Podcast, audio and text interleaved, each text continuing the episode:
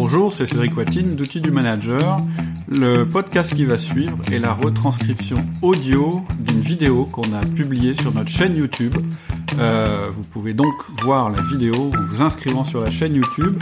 Je vous mets le lien euh, juste en dessous de la description de ce podcast. En attendant, bonne écoute.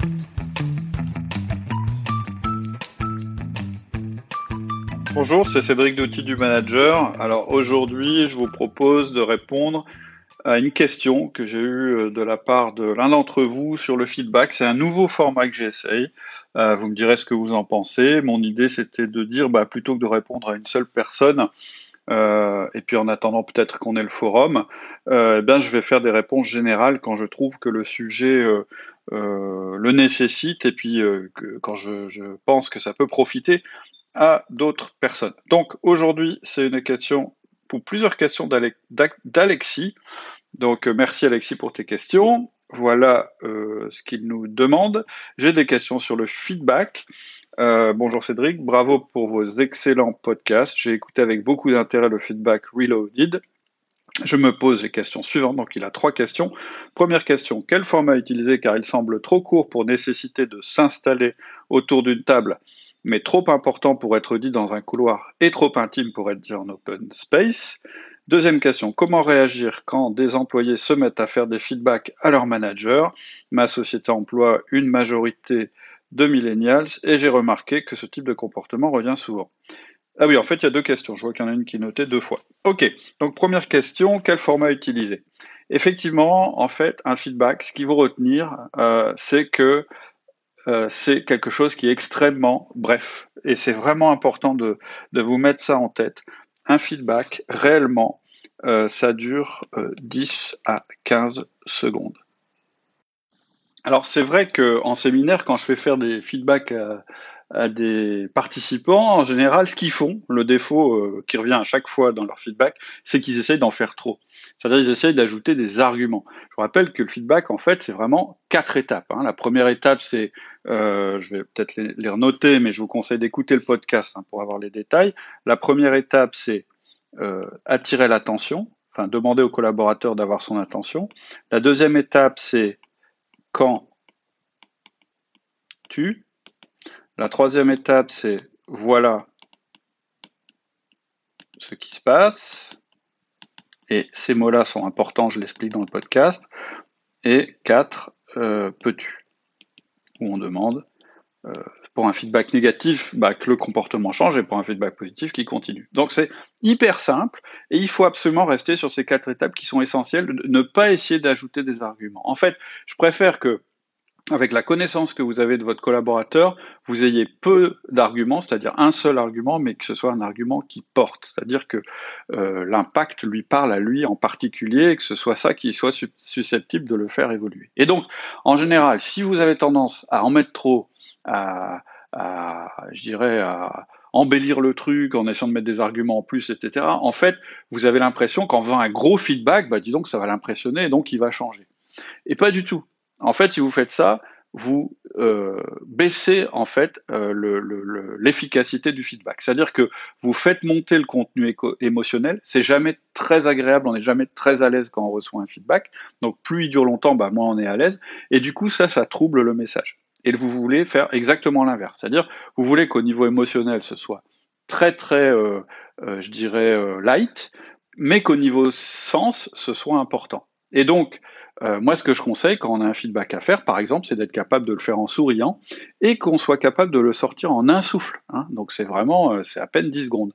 C'est beaucoup mieux que si vous faites quelque chose de très formel, euh, très, je dirais, tendu, etc. Ce que je dis souvent aussi, c'est que pour pouvoir faire un feedback, il faut que vous soyez capable de sourire. Si vous n'êtes pas capable de sourire, ça fonctionnera moins bien, il y aura une tension et euh, en fait votre collaborateur est beaucoup moins susceptible d'entendre ce que vous êtes en train de dire. En fait, ce qu'il faut piger au niveau, euh, je dirais, euh, conceptuel, c'est que le feedback, il est basé sur la fréquence et pas sur la durée. C'est-à-dire que le feedback en lui-même, c'est 10-15 secondes. Par contre, vous allez le répéter tant que le collaborateur n'a pas fait évoluer son comportement. On va imaginer que votre collaborateur, bah, il a un comportement euh, euh, là, eh bien, euh, ça c'est le temps hein, qui s'écoule, eh bien, vous allez lui faire un feedback ici, et tant que le comportement n'évolue pas, ou si le comportement se reproduit, eh bien, vous allez refaire exactement le même feedback régulièrement. Et je peux vous dire que même si au début, il n'est pas trop d'accord avec ce que vous dites ou, il n'a pas envie d'entendre ce que vous lui dites, le fait qu'il y ait cette répétition, ça fonctionnera beaucoup mieux que si vous aviez fait un seul feedback ici, euh, je dirais très violent.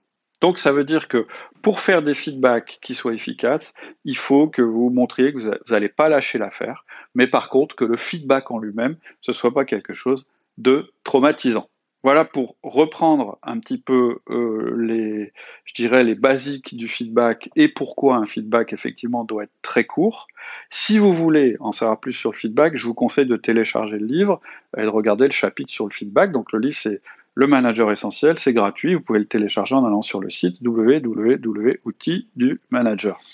Pour en revenir à la question d'Alexis, en fait, la question exacte, oups, la question exacte, bah j'ai du mal. Voilà, la question exacte d'Alexis, c'est euh, quel format utiliser car il semble trop court pour nécessiter de s'installer autour d'une table, mais trop important pour être dit dans un couloir et trop intime pour être dit en open space.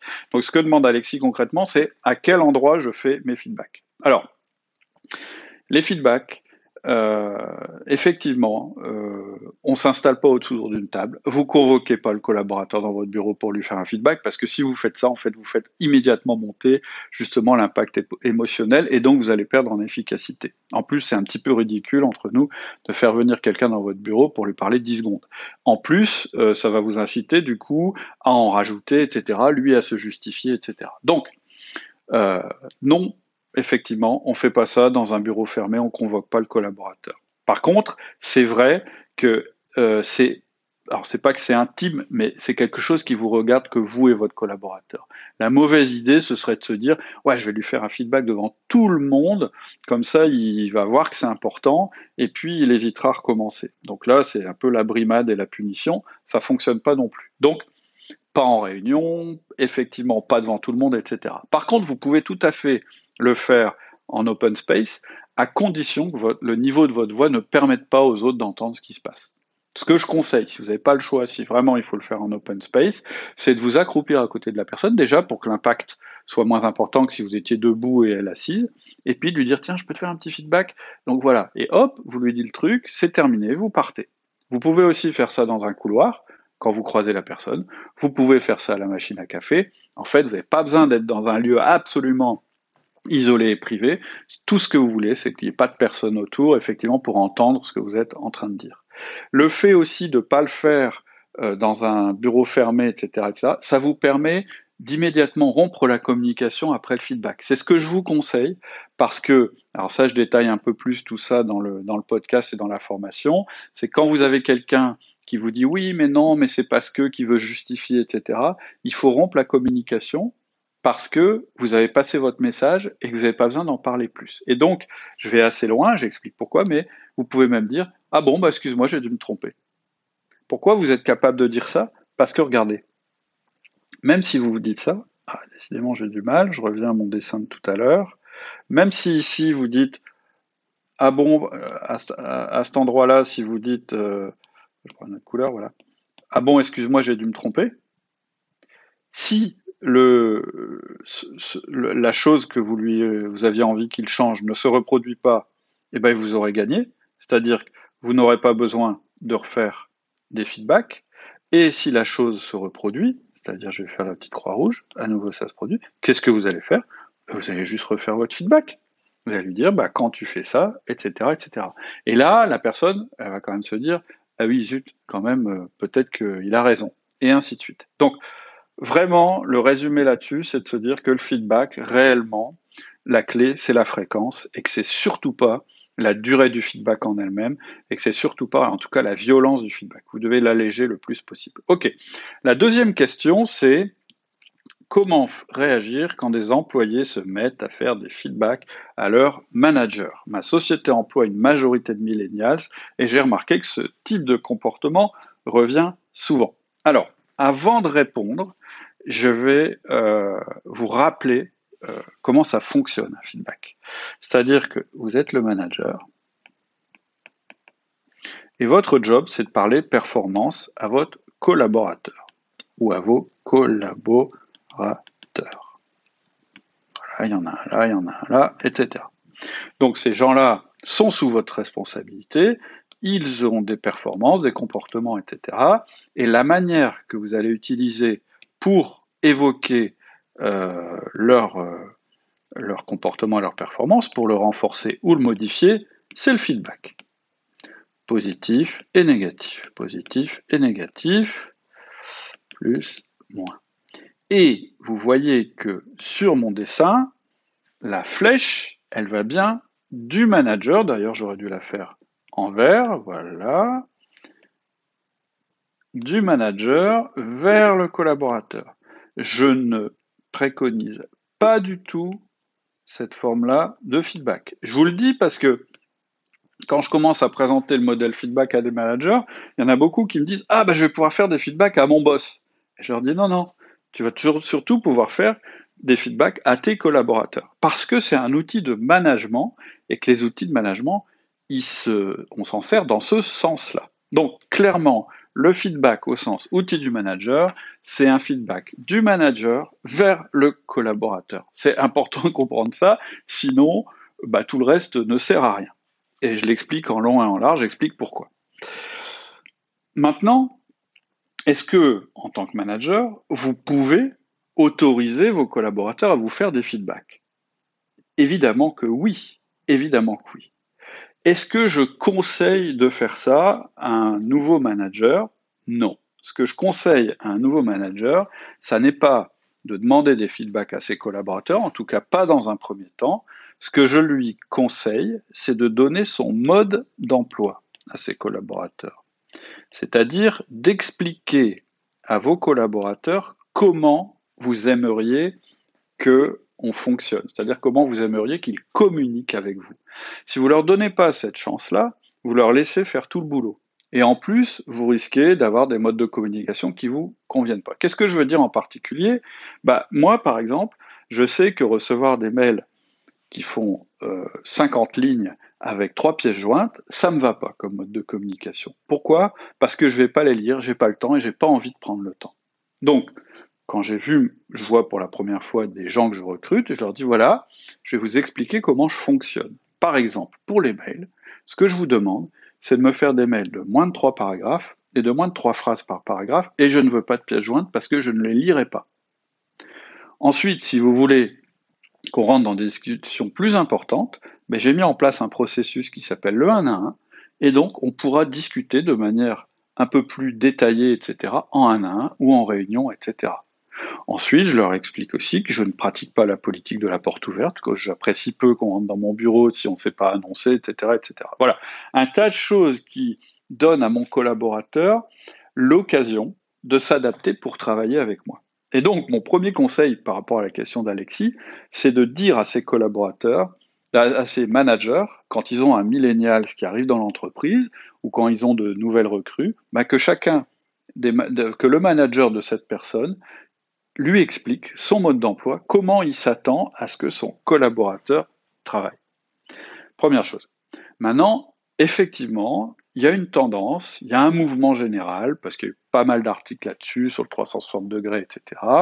Et il y a pas mal de gens qui conseillent euh, à des employés, des collaborateurs, etc., de faire des feedbacks à leur manager. Moi, je le déconseille.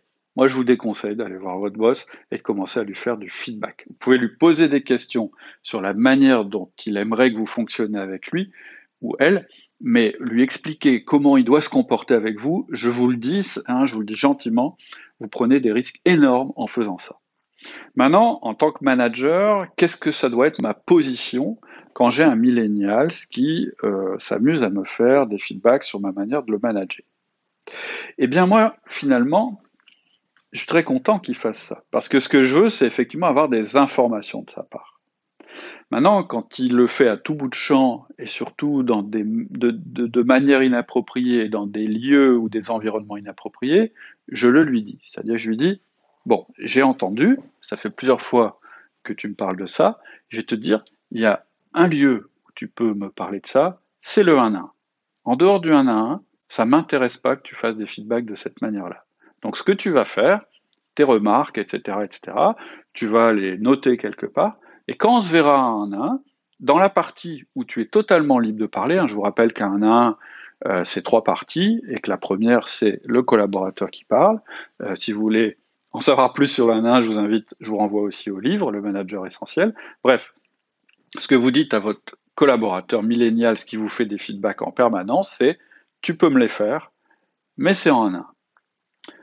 Donc, votre collaborateur va faire son euh, feedback probablement au prochain un, et quand ce sera à votre tour de parler, vous pourrez lui dire, alors écoute, j'ai entendu ton feedback, j'en prends note, mais je ne te garantis absolument pas que je vais changer mon mode de comportement.